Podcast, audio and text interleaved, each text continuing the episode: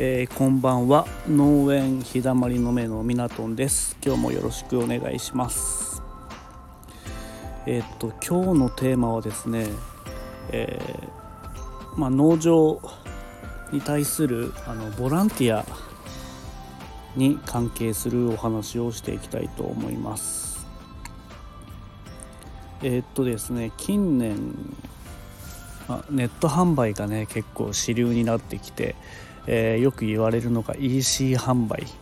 て言われる、えー、e コマースの略なんですけども、えー、そんな中でまたこれと真逆な、えスタイルでやってる、え農園を営んでる方の記事をちょっと見たので面白いなと思ってお話しするんですけどえー、その方はですね、えー、まあ、野菜を50種類ぐらい年間で、えー、作ってるんですけど、え面積自体はそんなに多くなくて、え約1.2ヘクタールですね、え最初はもっと、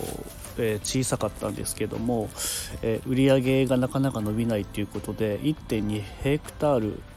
まで、え面積を伸ばしたんですけどもまあ、一般的に、え野菜の農家で1.2ヘクタールっていう面積自体はそんなに大きくないんですけども、まあ、50種類っていう、え野菜の数もあるので、えー、その辺とこの、えー、バランスもあったりして、えー、面積はこのくらいがなかなか手一杯だなっていうことでうん決めてる農家さんなんですけども、えその中で、えまあ、ボランティアで、え、まあ、自分の手の作業が間に合わない時に、えー、まず近くの友人などに声かけたらしいんですけども、まあ、友人が、え、作業手伝ってくれて終わると「うんと、お小遣いくれよ」とか、えー、なんか謝礼をくれよっていう話がまあね当然手伝ってって依頼をして手伝ってもらうわけですから、まあ、結構そういう声も、えー、あったらしいんですけどもなかなかそこで謝礼だったり、えー、アルバイト料を払ったりすると、まあ、なかなか経営が難しいっていうことに、えー、気づいたらしいんですね。えそこで、えーまあ、ボランティアとして、え募っていこうということで、まあ、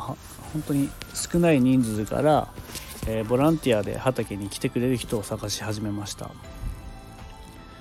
で、え、そのうちに今は約10人ぐらいのボランティアさんが、まあ、てくれるらしいんですけども、まあ、1人年に5回ぐらいとかで合わせるとまあ50回分の、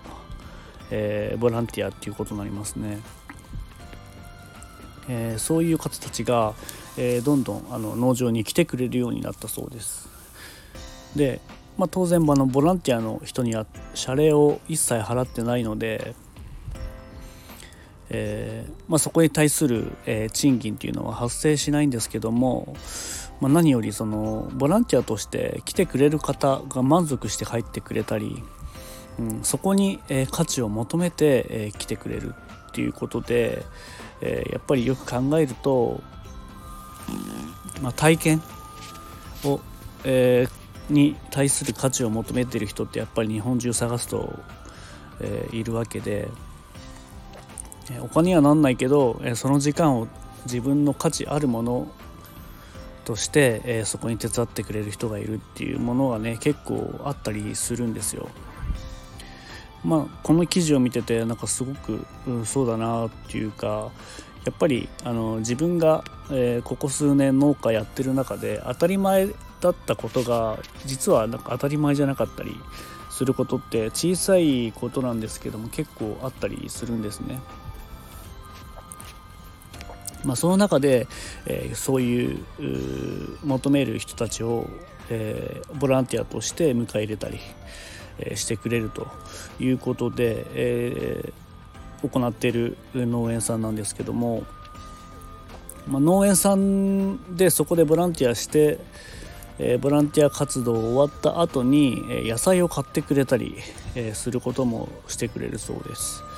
でやっぱりあのなんで野菜買ってくれるのかっていうところで、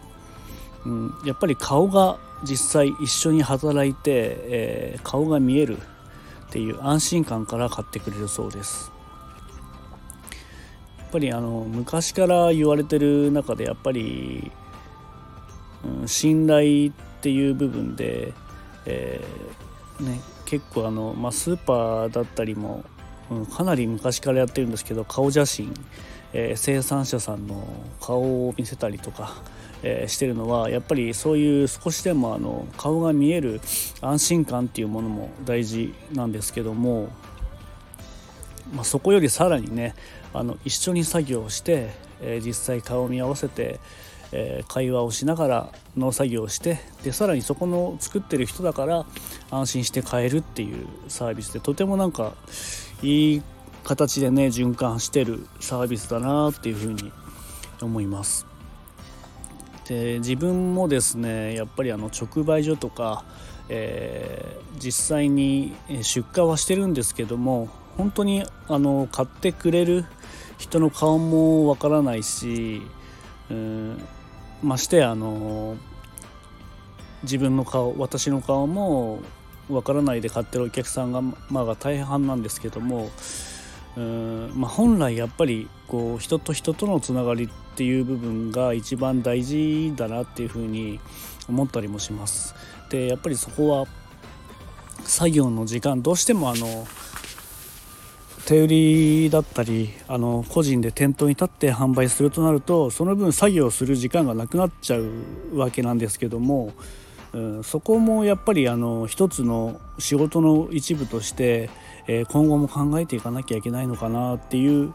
こともありますしやっぱり リピーターっていうものを作る時に、えー、自分のお客さん、えー、実際顔とか合わせて、え、ただね販売する時にしゃべるだけじゃなくて、えーまあ普段の世間話だったりそういうものもやっぱりできていくと今後また次は買ってみようっていうふうに、えー、リピート率っていうものも当然増えていく、えー、部分かなっていうふうにも思います。でこの隙間じゃないですけどやっぱり実際ね本当に昔一昔前の農家ってやっぱりこういうねあの近所のおばちゃんとか手伝ったり、えー、よく行ったりはしたんですけども今の時代ねなかなかやっぱり農業っていう人口も減ってる部分もあるし、えー、勤めに出ている方もいたりするのでなかなかねこういう機会が自然と減ってった時代なんだなっていうふうに感じます。やっぱその中で、えー、まあ、こういうボランティアサービスというお互いにねこう生産者側としては手伝ってもらえたり、えー、まあ、作業を進めてもらったりもできて逆にあの体験する方っていうのは、まあ、その時間を自分の普段できないような体験をできるっていうお互いにプラスの方向に進むような事業をこれからやっぱりどんどん、うん、進めていかなければいけないのかなっていうふうに、えー、この記事を見て思いました。やっぱりこういうなんかあの温かい記事を見ると、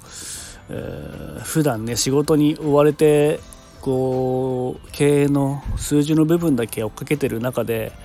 うん、ほっこりするというかやっぱり根本にあるものって実際こういうことなんだろうなっていうふうに、えー、改めて気づいた部分でもあったので、えー、ちょっとお話しさせていただきました。えー、今日はこの辺で終わりたいと思います、え、最後までお聴きいただきありがとうございます、え、また、えー SNS のねインスタグラムとかツイッターもやっておりますので、えプロフィール欄から入れるようになっております、えよろしければ覗いていただけたら嬉しいです、まあ、フォローもしてもらえたらものすごく嬉しいのでよろしければ、えフォローしてもいいなと思ったらフォローボタンポチッと押していただけるとありがたいです、え、本日はここまでです。ではまた。